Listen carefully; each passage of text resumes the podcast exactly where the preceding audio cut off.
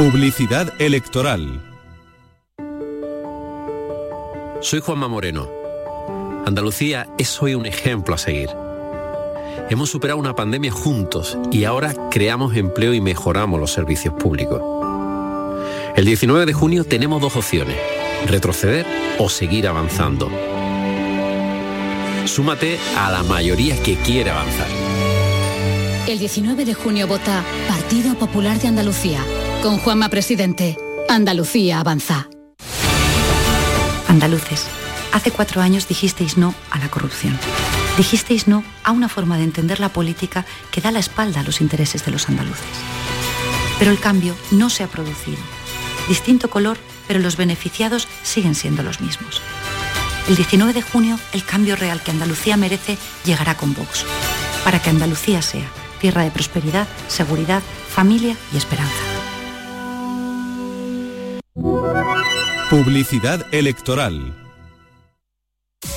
No te podías imaginar ver a tu artista favorito tan cerca. Solo en Concert Music Festival puedes hacer que esto ocurra. Il Divo en concierto en Concert Music Festival el 9 de julio, concierto homenaje a Carlos Marín. Vive una experiencia única. Il Divo homenaje a Carlos Marín en Concert Music Festival Chiclana de la Frontera 9 de julio. Patrocinan Cruzcampo y Sueps. Patrocinador principal Lenovo. Entradas a la venta en Ticketmaster. Esta es La Mañana de Andalucía con Jesús Vigorra. Canal Sur Radio.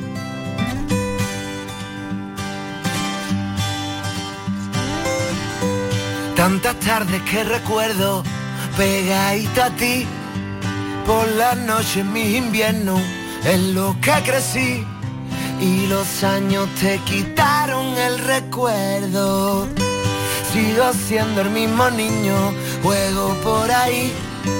Como jugaba de chico, me veía vivir. Y los años te quitaron el recuerdo. Hoy vamos a hablar del Alzheimer, porque nos ha llegado un libro mm, hace unos días que tiene este título. ¿Qué es la enfermedad de Alzheimer?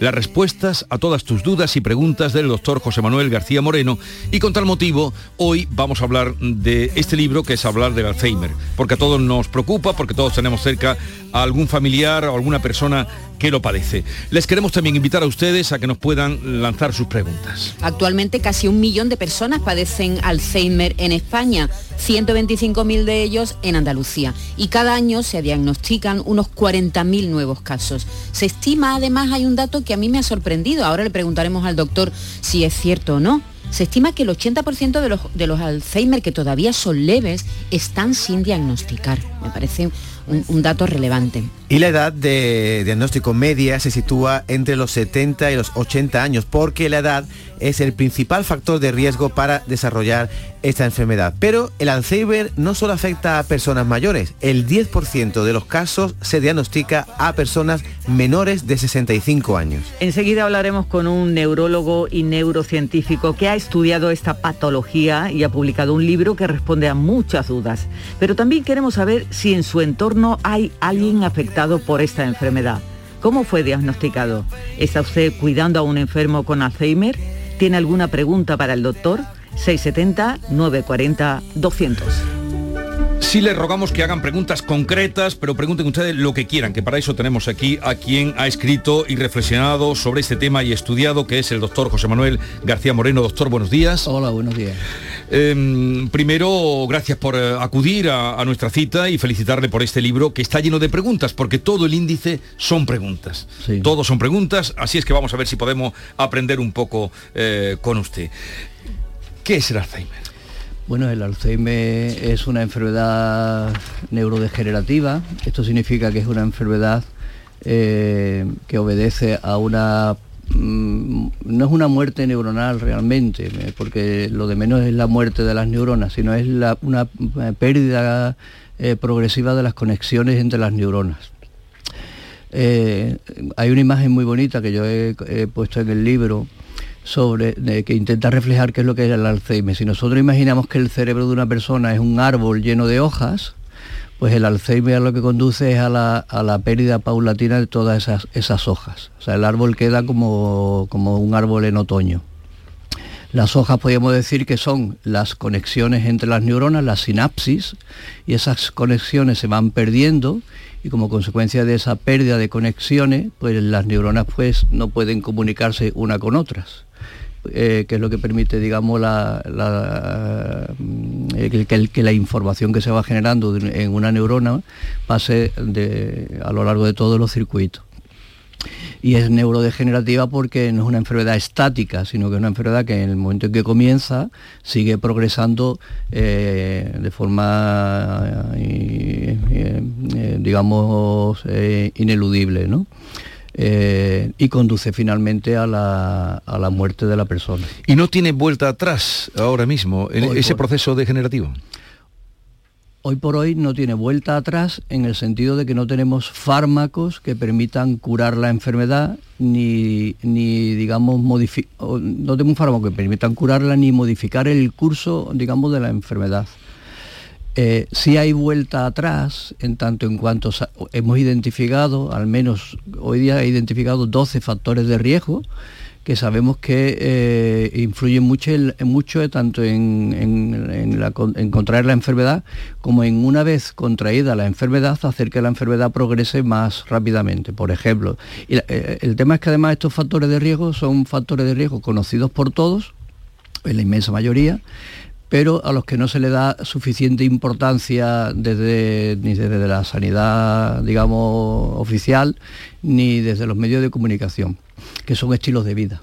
¿Y cuáles serían esos factores pues, de riesgo? Los factores de, riesgo son, uno, la obesidad, es un factor de riesgo para desarrollar Alzheimer y por tanto el y de ahí digamos el sedentarismo, la falta de actividad física, que es uno de los males mayores que tiene hoy día la humanidad. Esto no nos no, no, no somos conscientes del problema que tenemos encima todos los que trabajamos en trabajo sedentario, que es la inmensa mayoría de las personas hoy día, la inmensa mayoría. Sentados y apantallados. que es como vivimos y ahora. Y una frase que uso mucho, que es que, he puesto en este libro y en otro que escribí, que escribí ya, que es que el sofá eh, y la tele son venenos para el cerebro y nuestros mayores, una vez que se jubilan, una vez que su, digamos, se jubilan y los hijos se han casado, su actividad intelectual declina mucho, y, la inmensa mayoría de ellos eh, pasan la mayor parte del tiempo, particularmente las tardes, una vez que ya han, comido y tal, sentados hasta la, hasta, la hasta la noche viendo la tele. El sedentarismo es uno de los mayores factores de riesgo. Esto tiene una explicación que sería un poco larga de explicar aquí, pero procede, o el, el, problema que tenemos con el sedentarismo es que el organismo humano no está diseñado genéticamente para estar sentado, está diseñado genéticamente para moverse. Y entonces, digamos, de alguna manera lo que estamos es contraviniendo leyes genéticas. El sedentarismo sería uno, eh, eh, el, aislamiento social sería otro, que es otro de los problemas que tienen los mayores, que normalmente nuestras relaciones eh, sociales están muy relacionadas con nuestro trabajo. Nos relacionamos fundamentalmente con los compañeros de trabajo, eh, con los, amigos suelen ser generalmente del entorno, de ese entorno, y una vez que los, pacientes, las personas eh, acaban su actividad laboral, eh, es muy frecuente que este, este círculo de amigos se vaya deshaciendo y, y disminuya mucho los contactos sociales. Eh, la actividad física, luego también la actividad mental. La actividad mental eh, declina mucho por el simple hecho, mm, no ya de que decline la actividad intelectual de personas que se dedican a trabajos intelectuales, sino que el simple hecho de tener que criar a los hijos es una actividad intelectual. que el educar a los hijos, el llevar las cuentas de casa, en fin, todo esto es una actividad intelectual eh, que una vez que la persona, que la familia ya, los, hijos se han independizado, se han emancipado, también disminuye mucho. Eh, luego el tabaquismo, el tabaquismo es un factor de riesgo eh, por sí mismo para, contraer esta enfermedad. bueno, tenemos muchas preguntas que ahora iremos pasando. Eh, me dicen que están llegando muchísimas. Eh, esto mm, por el avance que lleva el Alzheimer y por la propagación, que también hablaremos de lo que es eh, la diferencia entre demencia, demencia senil, que usted lo cuenta en el libro. Es un libro que está todo um, introducido por preguntas, pero vamos a ver las que nos hacen los oyentes. Buenos días. Soy oyente asidua del programa y estoy muy contenta y agradecida a él. En este momento pido ayuda porque tengo a mi marido que no puedo ya vivir más. Está agresivo y anoche mismo me, me acorrala contra la pared, me quita la ropa de la cama. Bueno, no sé qué voy a hacer más. No sé qué voy a hacer más. Tiene de medicación el mantinés, pero no, no, no le, no le hace nada. Así que por favor, si pudieran ayudarme y algún tranquilizante fuerte para que yo pueda descansar por lo menos. Así que muchísimas gracias por escucharme y, por favor es algún, algún medicamento que pueda, porque le doy la ketiapina, pero esto yo ya, ya no le sirve. Así que muchísimas gracias. Bueno, espero su ayuda. ¿Qué puede usted decirle? Buenos días. Eh, en primer lugar que la entiendo perfectísimamente y entiendo la situación en la que, en la que se puede encontrar. Eh, hombre, yo desde aquí no le puedo prescribir un fármaco, lógicamente, sin conocer al paciente, sin conocer de qué otras enfermedades puede padecer, qué otros medicamentos puede estar tomando. Pero sí le puedo decir que eh, hay fármacos para tratar todas estas cosas y que los pacientes, cuando están bien tratados y tienen un buen seguimiento, todo este tipo de problemas, eh, eh, en general conseguimos solucionarlos y hacer que la persona pueda convivir con su enfermedad y la familia, digamos, igualmente sufrir menos los estragos que esto supone. Aparte de la medicación, que ya le digo que hay un buen arsenal terapéutico para conseguir con más o menos trabajo, porque hay veces que hay pacientes que, como todos los casos, pues hay pacientes que son más mejores respondedores que otros, lo que sí le animo es que busque ayuda, eh, hay un cuadro eh, que se llama el síndrome del cuidador quemado, eh, que conduce a otra enfermedad y no podemos consentir que nuestros pacientes, digamos, hagan que la familia también enferme. Entonces yo le, animo a que busque ayuda eh, a través eh, de la, ley de la dependencia, que bueno, no es que nos haya permitido borrar del todo este cuadro, pero que son pequeñas ayudas que ayudan a, los familiares. Eh, la agresividad es que también aflora en el Alzheimer. Sí, las alteraciones conductuales son muy frecuentes en la enfermedad eh, no se da en todos los pacientes, pero sí de forma mayoritaria y generalmente suele aparecer en la fase moderada de la enfermedad que suele ser al cabo de los, esto es muy variable lógicamente, pero digamos eh, al cabo de los tres o cuatro años. Suelen ser conductas agresivas derivadas un poco de, la distorsión mental que le produce a los enfermos todo. Es muy frecuente que, por ejemplo, no, eh, puede ser que él no esté, a su señora no la reconozca y la vea como un, un, intruso en su casa. Hay un, hay un cuadro que se llama el delirio de suplantación, que es que el paciente ve eh, a, su señora o, a su, al marido en el otro caso, eh, como alguien que es ella, pero no es ella. Es muy curioso. O sea, tú eres mi mujer, pero no eres mi mujer y es porque, eh, digamos, la identificación de los rostros se pierde. Sí, porque usted dice que incluso ante el espejo, una, un enfermo de Alzheimer puede no verse y, ver otra persona o otra imagen. Se puede, se puede poner a hablar con, con el espejo. Yo el otro día tuve, vamos, yo lo he vivido personalmente, pero aparte de eso, el otro día una señora que estaba un poco agitada en la consulta empezó a moverse y yo tengo allí un lavabo con un espejito y tal. Y, empezó a, preguntar, ¿y tú qué haces aquí? ¿Y tú quién eres? ¿Qué haces tú por aquí? sí, sí, pues no se identifican. Al espejo, ¿no? Al espejo. Ella está mirándose al espejo, pero no se veía a ella, veía a otra persona. Usted dice que ha tenido una experiencia personal. Mi padre, mi padre tuvo Alzheimer, mi padre falleció hace un par de años de Alzheimer y, y todo este tipo de cosas, pues lógicamente las vivimos en la familia. Vamos a seguir eh, pasándole. Hay muchísimas, no podremos, pero las que nos dé tiempo, sí.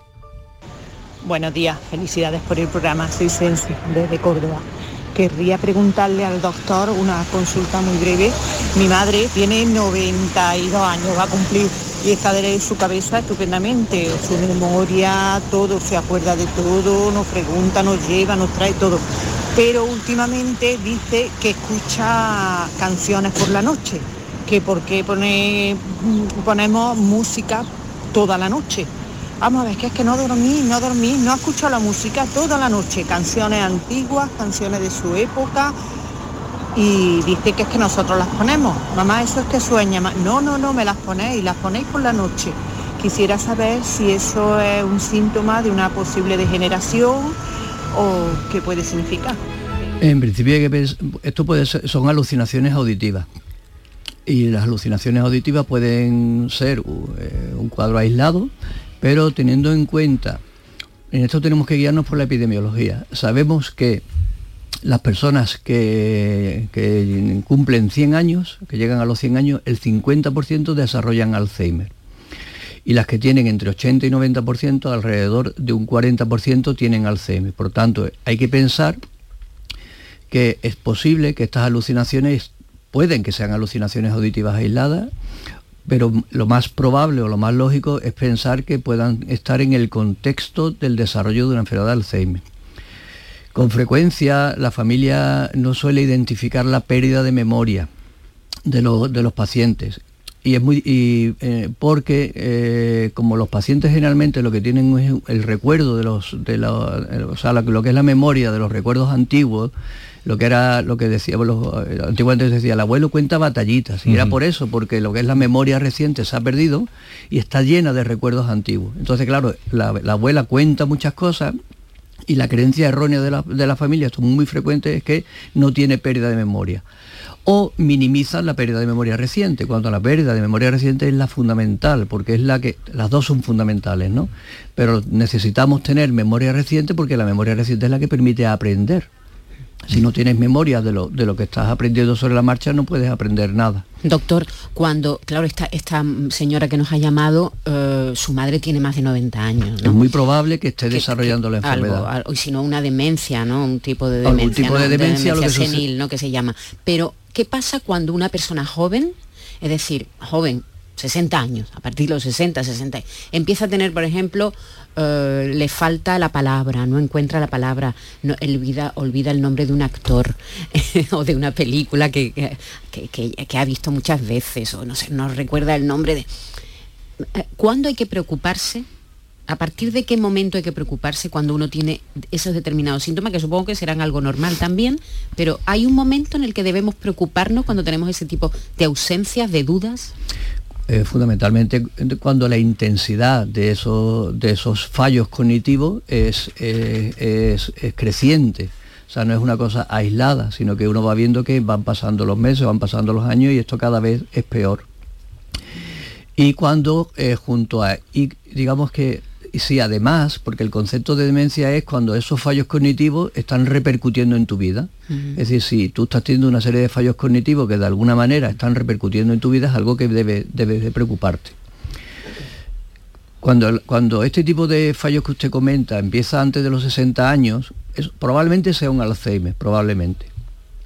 Pero hay que tener en cuenta que antes de los 60 años hay otro tipo de demencias que son más frecuentes hay una que se, va a poner, se ha puesto de moda, entre comillas, ¿no?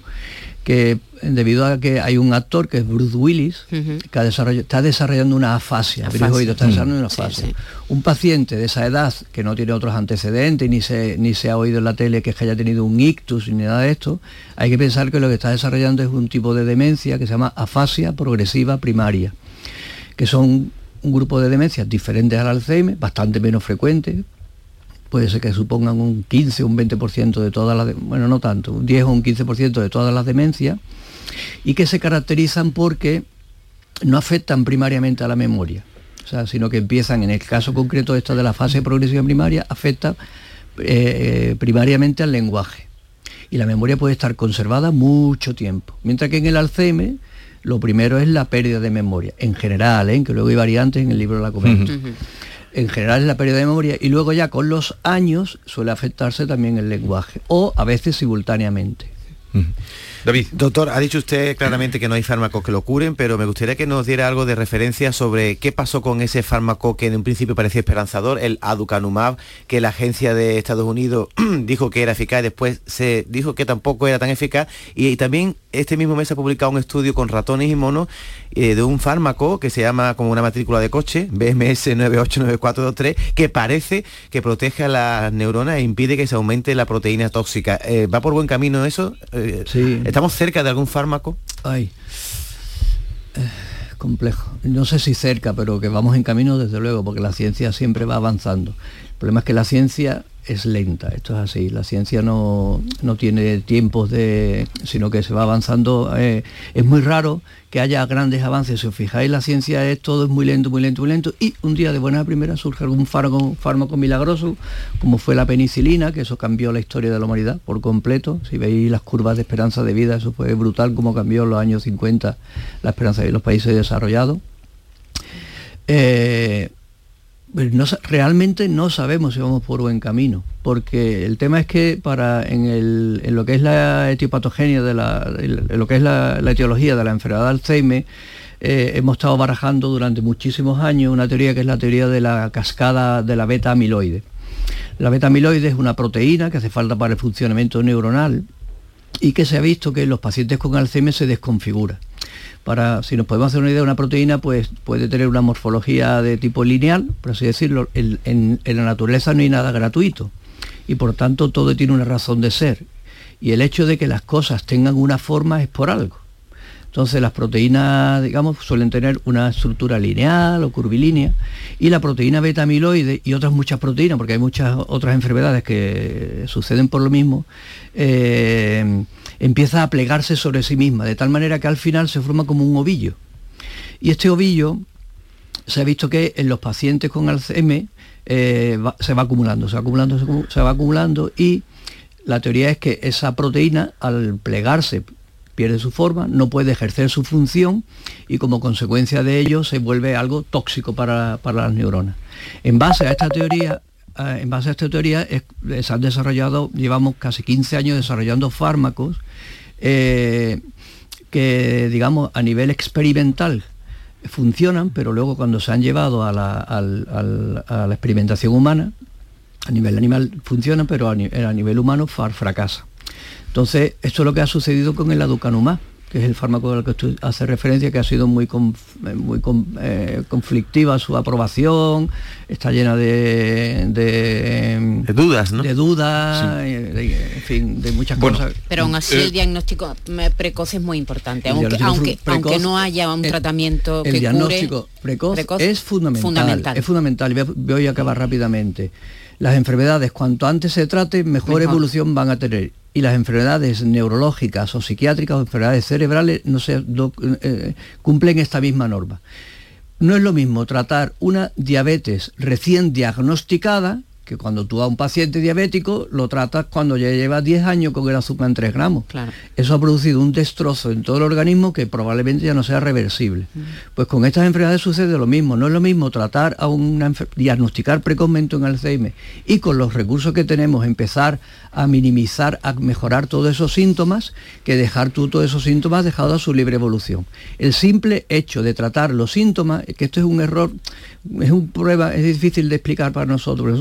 Distinguimos entre enfermedad, em, medicamentos modificadores de la enfermedad, pero es que el simple hecho de tratar un síntoma ya modifica una enfermedad. Si yo tengo un paciente con una neumonía brutal y tiene una tos bestial, y yo a esa persona solo le pongo antibiótico hasta que el antibiótico haga efecto, ese paciente sigue con tos, esa tos le puede romper una costilla, que está descrito, y puede producirle un neumotórax. Es decir, el simple hecho de tratar los síntomas ya cambia el curso de la enfermedad.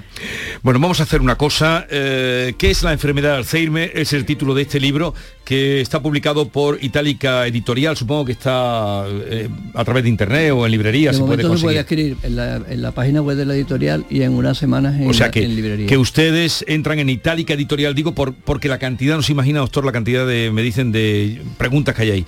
Pero si usted pudiera otro día, otra mañana, eh, dedicarnos su tiempo, yo Pero sé que usted tiene trabajo, y abundamos en este asunto, que ya digo, es un libro... mm, eh, que se introduce todo con preguntas, ah, con todo dudas y preguntas. Así es que si encontramos otro día que usted nos pueda, otra mañana, incluso trataremos de extender un poquito más de tiempo, porque creo que el caso lo merece por lo que despierta a nosotros y por la cantidad de llamadas que han llegado y preguntas para usted. Así es que quedamos así, ¿no? Muchas ¿Le gracias. parece bien? Estaré, eh, Y- encantado. Y gracias por venir, doctor José Manuel García. Moreno. ¿Cuánto tiempo lleva usted investigando este, esta enfermedad? Pues yo me dedico a las enfermedades neurodegenerativas, que es fundamentalmente el Parkinson y el Alzheimer, pues desde hace unos 20 años aproximadamente.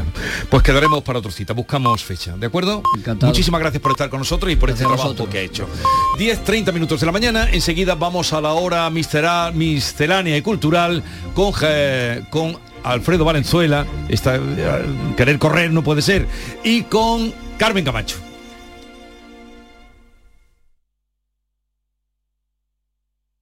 Canal Sur Radio, Sevilla. Ana, ¿qué te has hecho? Porque te veo genial. Pues ya eres la tercera persona que me lo dice hoy. En Clínicas Doctora Martán me han hecho un análisis personalizado de mi rostro y me he realizado algunos tratamientos estéticos. Con ella siempre obtienes un resultado natural. Además, la doctora Martán es especialista en relleno de labios. Los resultados son espectaculares. Ponte en las mejores manos y saca tu mejor versión. Clínica Doctora Martán, en Alcalá de Guadaira, calle Mairena 16. La voz de un sabio que para saber de Sevilla le preguntó al giraldillo por los lugares más bellos del barrio de Santa Cruz. Y este le respondió, con aires de azar, maestranza y catedral, la hostería del Laurel has de visitar, y en ella sus tapas, vinos y demás viandas probar.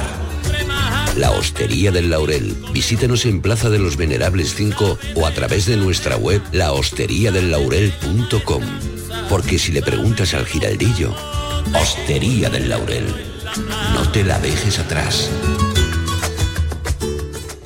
Cantar con una orquesta sinfónica no es algo que un artista pueda hacer todos los días.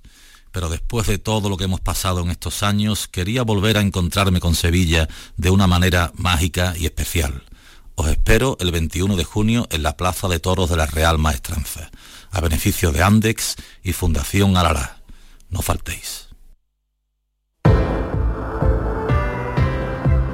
El verano ya está aquí y Descansa en Casa, empresa andaluza especializada en descanso, quiere celebrarlo contigo presentando la última generación en descanso, una maravilla el único colchón del mundo con la última tecnología que incluye tejido patentado revitalizante y fibras que aportan un extra de confort evitando humedades y proporcionando frescura durante el sueño. Una maravilla, sí señor, como te digo. Además, también tiene lechos totalmente independientes.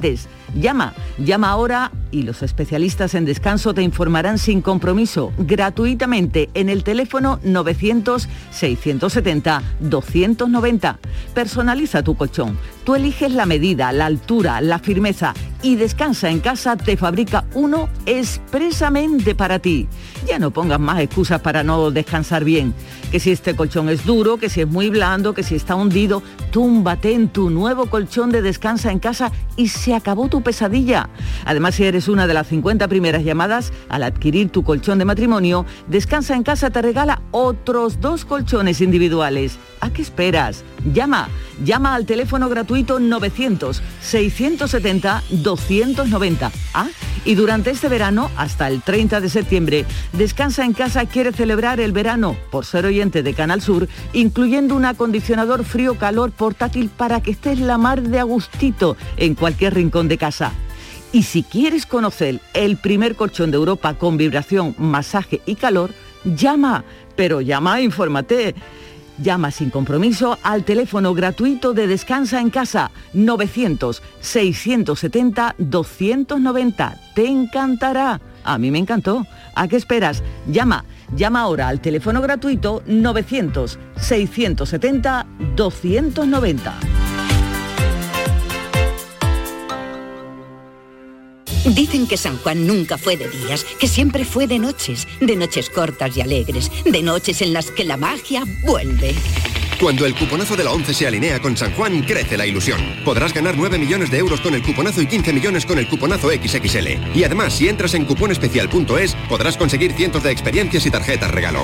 Con el cuponazo San Juan de la 11, vuelve la magia. Bases depositadas ante notario. A todos los que jugáis a la 11, bien jugado. Juega responsablemente y solo si eres mayor de edad. Recuperar tu pelo está mucho más a tu alcance de lo que puedas imaginar. En Clínicas Beyman ponemos a tu disposición especialistas de primer nivel en microinjerto. Prestigiosos doctores y un magnífico equipo de técnicos harán que recuperes tu pelo de una forma sencilla, indolora y lo más importante, con resultados garantizados. Beyman Capilar, con la seguridad de Clínicas Beyman.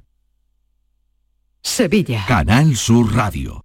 ¿Eres de los que se desesperan cuando no carga un vídeo en YouTube? Vente a Unicable y combina nuestros servicios de fibra, móvil y televisión como quieras. En Unicable encontrarás tarifas de otro planeta. Visítanos en La Rinconada, Umbrete, Cantillana, Santiponce, La Puebla del Río, San José de la Rinconada y Alora, en Málaga. Encuéntranos en unicableandalucía.com. Recuerda, tu operador local es Unicable.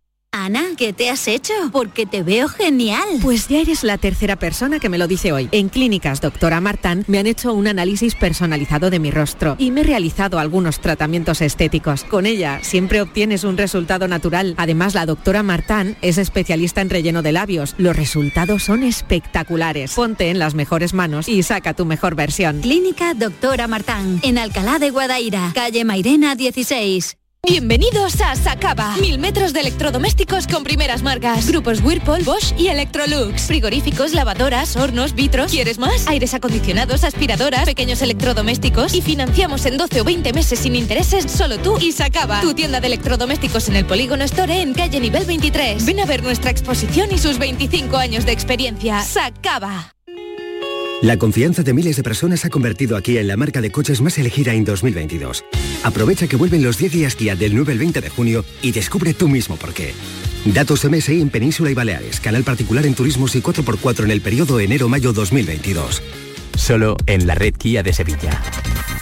Kia. Movement that inspires.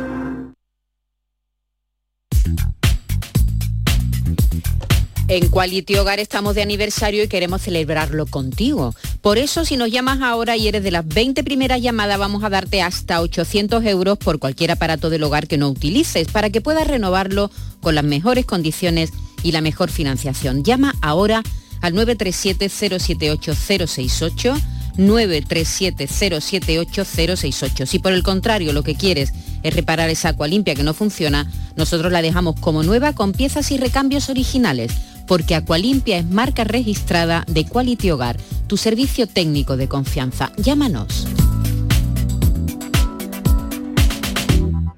El 19 de junio de 2022 son las elecciones al Parlamento de Andalucía. Si deseas votar ese día, identifícate con tu DNI, permiso de conducir o pasaporte cuando acudas a tu colegio electoral. También puedes ejercer tu derecho al voto por correo. 19 de junio de 2022. Elecciones al Parlamento de Andalucía. Infórmate llamando al teléfono gratuito 919-0622 o entra en eleccionesparlamentoandalucía2022.es. Junta de Andalucía. La gente que más madruga y que está viajando, estudiando y trabajando está con Charo Padilla. En la mañana de Andalucía, el Club de los Primeros, como siempre, desde las 5 de la mañana. La mañana de Andalucía, el Club de los Primeros de Canal Sur Radio con Charo Padilla. De lunes a viernes, desde las 5 de la mañana. Quédate en Canal Sur Radio. La radio de Andalucía.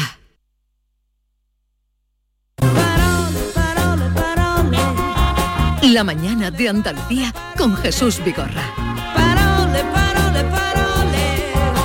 Ya están por aquí Carmen Camacho, buenos días. Hola, buenos días. Y Alfredo Valenzuela, buenos días ambos. Atenienses todos. Eh, levantaos. ¿No? No, eso es, eh, Eh, eh, atenienses todos, pero lo es que lo has dejado en abierto. Los Atenienses todos. No, los atenienses están todos muy bien sentados. Vale. que es la mejor postura para estar leyendo. Reflexionando O, o- o tumbadito. o y leyendo. Eh, pues vamos contigo, Carmen, te escuchamos y luego vamos Pues, al libro de. Bienvenidas sean vuesas mercedes a esta nueva entrega de Paroles, la sección de la mañana de Andalucía dedicada a las palabras, a detenernos en ellas, a disfrutar de ellas, eh, que sentimos, de las nuestras propias que sentimos con mucho orgullo, a aprender palabras nuevas y a cuestionarnos la palabrería con la que tantas veces los medios, la política y los aspirantes a pedantones al paño, que diría Antonio Machado, nos quieren hacer comulgar. Hoy, Jesús, me tengo que detener en el asunto que os traje la semana pasada. No sé si lo recordáis. Iba de los nombres propios. Sí, sí, sí. De esas palabras tan especiales que son el nombre de, cada cual, eh, que nos han puesto a cada cual. La semana pasada abrimos nuestro WhatsApp a los oyentes para que nos contaran por qué se llaman como se llaman, o qué nombre le pusieron a su chiquilla, o con qué diminutivo lo conocen en su casa. Entraron tantos audios que no tuvimos tiempo de escuchar aquí más que unos cuantos. Lo otro me lo mandó Esther y cuando lo escuché tuve claro que algunos de ellos los tenía que traer aquí hoy. Así que vamos a escucharlos.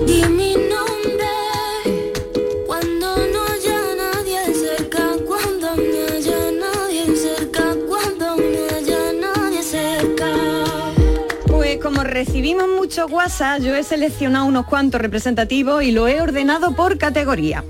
Esta primera tanda de audios que os traigo la he titulado El cura me puso un nombre, pero todo el mundo me conoce por otro. ¿vale? Vamos con ella. Se me olvidó tu nombre.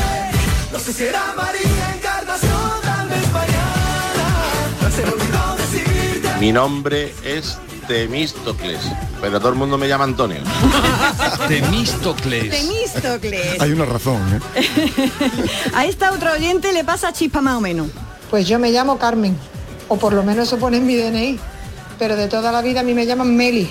Pues no era difícil ni lo uno ni lo otro, pero la, la llaman Mary. Y esto que nos cuentan desde Jaén sí que es grande. Pues mi padre tenía un tío que nosotros llamamos Juan Antonio, Juan Antonio, Juan Antonio, hasta que se murió. Y el día que se murió, vamos al entierro y ponía Alfredo. Era por Juan Antonio, que, día que que es se más murió. sencillo que Alfredo, ¿acaso? Alfredo Valenzuela está tocando madera ahora mismo. Este otro oyente desde Algeciras nos cuenta que tiene a sus chiquillos rebautizados. Escuchen, escuchen.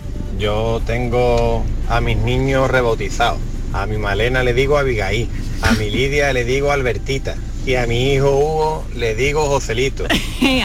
Pero entonces, ¿para qué le puso nombre? Pues te cuento, te cuento, salvo lo de Abigail, que no sabemos por lo que es, dice, bueno, ya sabéis por lo que es, no sé, no sé por qué, será por una telenovela. No tengo ni idea, pero en vez de tres niños parece que tiene seis, ¿no? Pero es que a los demás le ha cambiado el nombre porque tienen el carácter de sus tíos correspondientes. Ah, Eso amigo, nos ha pasado vale, en vale. nuestra casa que dicen, ay, ya ha saltado la tita Dolores, ya ha saltado y Por eso tú, dice ¿no? Albertito a uno, ¿no? Por el tío Alberto. Claro, claro, Sí, yo, dice, ay. yo lo he oído mucho con el, con el apellido, ¿no? Para la estirpe entera. Ya, se ha puesto este García. Claro, sí. claro, a mi, a mi hermana le dicen, a mi bisabuela le llamaban la perejila y cuando y tenía mucho carácter y mi, y mi hermana cuando le entra genio dice, ay la pere, no está aquí la perejila. En mi casa eso mismo, pero con las turroneras. Esta, Ea, esta igual. es turronera. Esta salió turronera, pues eso le ha pasado a nuestro oyente de Algeciras. Pasamos ahora sin más dilación al capítulo de aquellos nombres antiguos. María Manuela, ¿me escucha? Yo de vestido no entiendo. Pero te gusta de ver a ese, que te, está poniendo. Hoy por Dios. Muy bonito el nombre, pero la letra es heteropatriarcal de esa, como se dice ahora. el hombre controlándolo todo, el vestido, como se llamaba y todo. Me encantan, por cierto, los recitados que se marcaba Pepe Pinto, Marchena, Vallejo en los cantineos. En mi casa todo el mundo se lo sabía y lo recitaban. Eh, vamos a ver qué pasa con esto. Mi nombre es María Manuela y según contaba mi padre, me lo puso porque cuando iba a escribirme estaba escuchando la canción de Pepe Pinto, María Manuela, ¿me escucha? Para nombre chulo, el que tenía mi abuela, Tomasa Benardina. Tomasa Benardina. Mi nombre es Telesfora, con S en medio, Telesfora. Por supuesto, herencia de mi abuela. No, yo he conocido algún telesforo. sí. Sí, sí, yo también, en mi pueblo hay alguno. ¿Y os acordáis de un anuncio que no sé de qué era, que decía, tu bisabuelo se llamaba Nemesio, tu abuelo Nemesio, y al final se lo acababa poniendo al perro o algo así, ¿no era? Pero esto de que hay una saga muy grande de gente que se llama de la misma manera, ¿no? Pues escuchamos lo que pasa en la casa de esta oyente. Yo me llamo Ángela María, que me encanta mi nombre. Mi padre se llamaba Ángel. Cuando nació mi hermano, siete años más chico que yo, todo el mundo decía que se tenía que llamar Ángel como mi padre. Y efectivamente así le pusieron. Ángela yo, Ángel mi padre. Tengo un primo hermano por la misma rama de mi padre que le pasó lo mismo. Tiene su hija que se llama Ángela y luego un hijo que tuvo que se llama Ángel más, más él que también se llama Ángel. Y todo viene a partir de mi abuela que se llamaba Ángela y claro, todo el mundo la quería y quería ponerse todo el mismo nombre. No me digáis que no es una familia angelical, ¿eh? Sí. Precioso nombre, por cierto. santos. Y como decíamos la semana pasada, hay nombres diminutivos de toda la vida eh, que hasta hace poquito no se podían inscribir en el registro. Nos lo cuenta Carmen desde Ronda. Y mira por dónde nació mi niña. Y le puse Lola. No había forma, no había forma. Porque Lola es, vamos, tiene un nombre con una fuerza increíble. Y si no, que se lo digan a las Lola que tenemos en España y que hemos tenido. Bueno, pues nada, tuve que ponerle con todo el dolor de mi alma Dolores, Dolores, Dolores que yo no tuve ni para parirla. Ahora sí podrían inscribirla ya como Ahora sí, Lola. ahora sí que se puede. Y pasamos al apartado de nombres distintos que no se escuchan habitualmente. Yo llamé a mi hijo Joel. Buscaba un nombre algo diferente y me fui a los antiguos testamentos y, y apareció y nos gustó.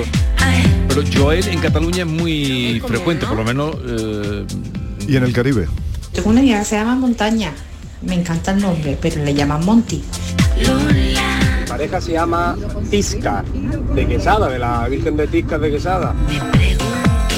Tengo también a mi cuñada, que todos sus hijos y nietos tienen nombres extraños. Su hijo se llama Enoch, terminado en C de casa. Luego la nieta, Nereida María. El niño, Yadiel. El otro niño es Yadán. La otra niña, Nayade. Ea, pues será el gusto de la cuñada ponerle, Oye, ponerle Carmen, desde ayer hay un nombre nuevo en la nomástica española, ¿no? Iberdrolona. Ay, Iberdrolona. ¿Qué me dice eso? Yo a mi chiquilla no se lo voy a poner. y cerramos capítulo con una espinita que tiene este oyente por llamarse Joshua. Pues mi madre me puso Aarón Joshua y cada vez que escucho los morancolos de Joshua le he cogido un rollo que no vea cómo es. No me gusta nada, nada, nada. Así que me llamo Aarón a seca. También depende mío. de las profesiones que tenga tu padre. Yo conocí a un profesor que daba mitología y a su niño le puso Clía, Urania y Talía. Fíjate, las musas, claro. como las musas. Como hay las que tener un musas, como cuidado. las musas.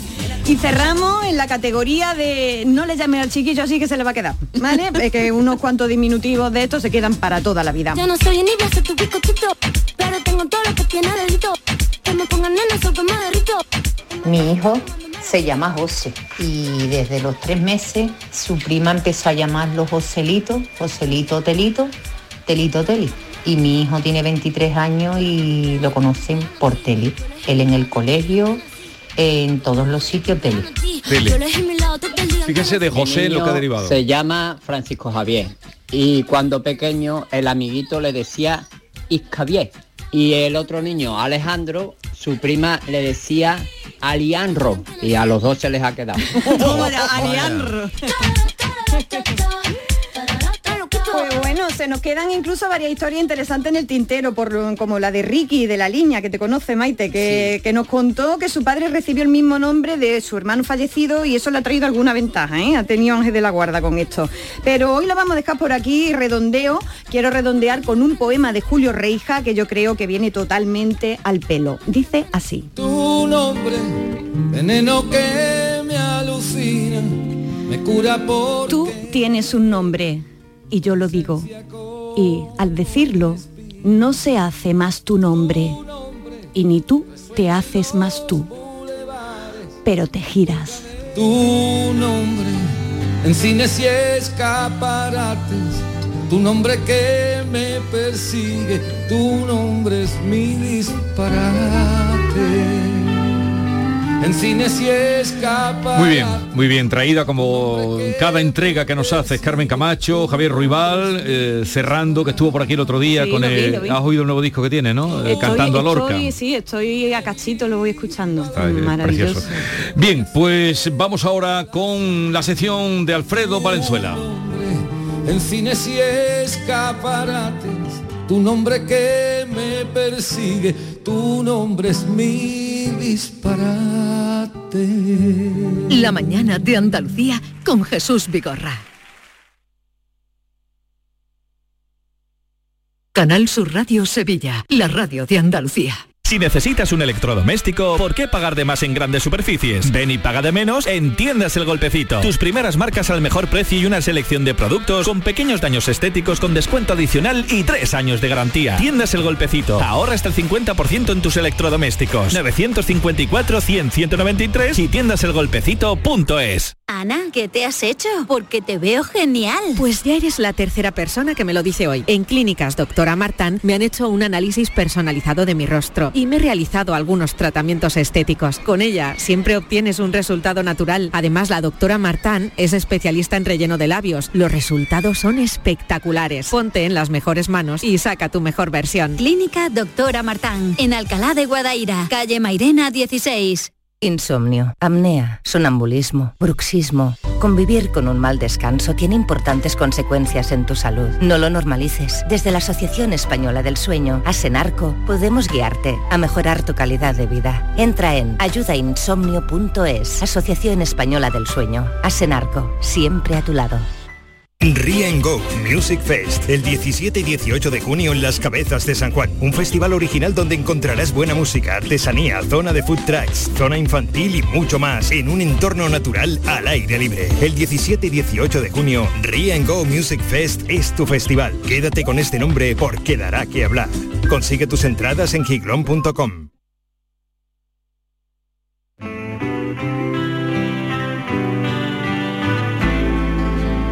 La lectura no es inocente, porque nutre la memoria, ensancha el entendimiento y fortifica la voluntad. También construye criterios, alumbra ideas y propicia la reflexión. La lectura es un bálsamo con múltiples propiedades y por eso Alfredo Valenzuela nos lleva al Bálsamo de Fierabras. A ver, ¿qué nos traes hoy, Alfredo? Probablemente en China se ejecuta más personas que en ningún otro país del mundo. Un amigo de mi hermano que trabajaba de ayudante en el juzgado municipal de Chengdu me dijo que entre 10 y 15 mil personas fueron ejecutadas en China en la década de 1990. Las sentencias de muerte se cumplían normalmente con bastante rapidez, entre dos semanas y tres meses. Con la corrupción desenfrenada del sistema judicial es difícil no preguntarse cuántos de todos aquellos condenados a muerte eran inocentes. Eso es un párrafo del libro que vamos a comentar hoy, por una canción 100 canciones, del escritor chino exiliado en Alemania, Liao Yigu, y he escogido a propósito uno de los párrafos más prosaicos, porque podrías figurar en cualquier eh, periódico, cuando este libro, por una canción 100 canciones, es el libro de un poeta y es un libro que está lleno de imágenes, eh, de recursos literarios. En la página anterior a esa, por ejemplo, el propio mm, Liao Jiegu, y yo se lo pensé dárselo a leer a Maite para que nos lo leyera como ella nos lee así de bien, pero es que es muy largo, es casi, es más de media página y no nos daría tiempo. Él cuenta cómo con nueve años asistió a una ejecución, ya que estábamos hablando de, de esa cosa tan común que es la pena de muerte en, en China. Y lo que sintió él con nueve años cuando asistió a esa, a esa, a esa ejecución. Yo me he traído este libro con una idea, de reflexionar un poco, más que yo comentar este libro y otros dos que me he traído de Liao Jigu, todos ellos en la editorial Sexto Piso, uno que se titula Dios es rojo, que es la persistencia del cristianismo en China, pese a ser eh, una religión tan perseguida desde hace tantísimos años además, y sobre todo uno que me ha encantado porque podía figurar en las listas del nuevo periodismo, que es El paseante de cadáveres, con esta portada tan fabulosa donde Liao Yigu lo que hace es entrevistarse y hacer reportajes que casi siempre son hablados, casi siempre son dialogados. Son, no, no, no son exactamente entrevistas, pero es lo más parecido a una entrevista, porque él lo que hace es buscar a gente de los márgenes de la sociedad china.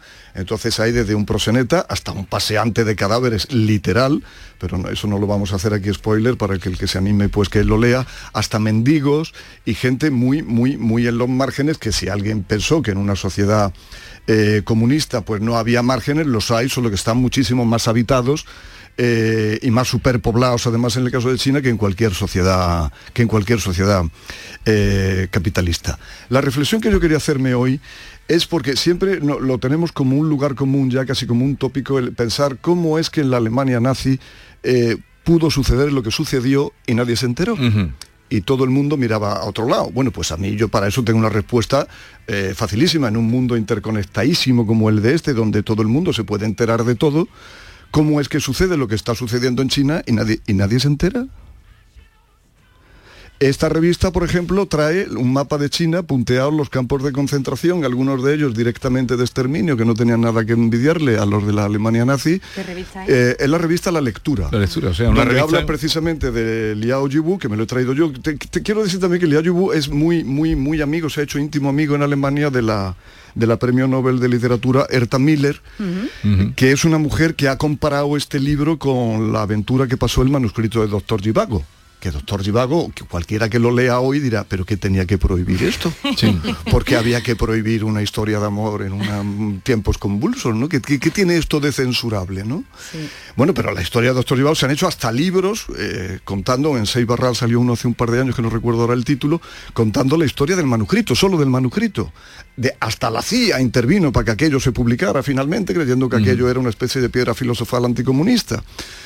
Y eh, Erta Miller recuerda que la aventura que ha pasado por una canción 100 canciones, porque la policía china hizo todo lo posible para que no saliera del país ni se publicara, todavía no he dicho lo fundamental.